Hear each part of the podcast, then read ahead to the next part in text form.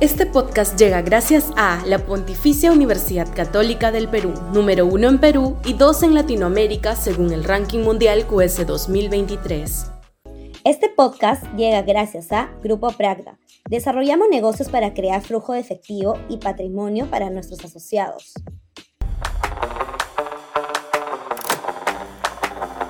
Un buen embajador en Estados Unidos. Sudaca, Perú. Buen periodismo ha hecho bien el gobierno en designar a Alfredo Ferrero como embajador en Washington. Es un profesional altamente preparado que conoce los entresijos norteamericanos a cabalidad y que ha sido además agente operativo de la concreción de los tratados de libre comercio firmados con los Estados Unidos durante el gobierno de Toledo. Su nombramiento es clave además en momentos en que los países de la región se hallan en medio de una guerra comercial entre los Estados Unidos y China y al Perú le conviene mantener incólumes las buenas relaciones con la potencia norteamericana que ya ha expresado su preocupación por la creciente presencia oriental en nuestro país. Ni bien se hizo público su nombramiento, saltó para variar la planadora de medios izquierdistas queriendo desmerecer su designación, haciendo eco de una injusta investigación que sobrelleva por el caso Lavajato y que, analizada objetivamente, es un disparate mayúsculo.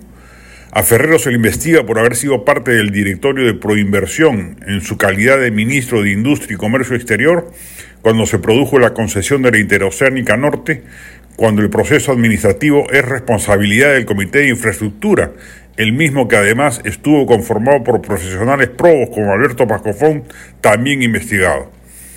El Consejo Directivo, como es usual en la Administración Pública, actúa bajo las consideraciones del principio de confianza y en este caso en particular la corrupción ocurrida fue en la firme Las Adendas, ya cuando Ferrero no era ni siquiera ministro.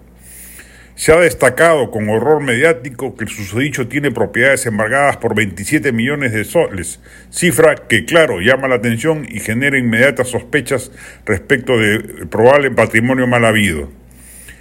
Es un horror contable el que le permite a la Fiscalía inflar hasta por ocho veces los montos de valores inmobiliarios de modo de, entre comillas, asegurar el eventual monto de reparación que se le impondría de hallarlo culpable. La realidad es que hablamos de 21 propiedades, pero de las cuales 10 son estacionamientos y depósitos, 6 son terrenos y uno es un palco en el Estadio Monumental. Pero eso no se tiene en cuenta. La prensa suelta con escándalo la cantidad de propiedades y alienta el ensuciamiento de la imagen pública del afectado.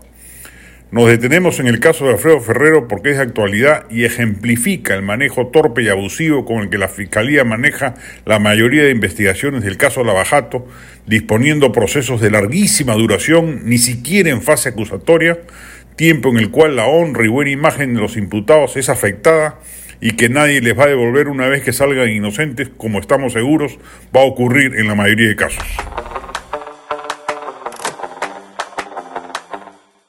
Este podcast llega gracias a la Pontificia Universidad Católica del Perú, número uno en Perú y dos en Latinoamérica según el ranking mundial QS 2023.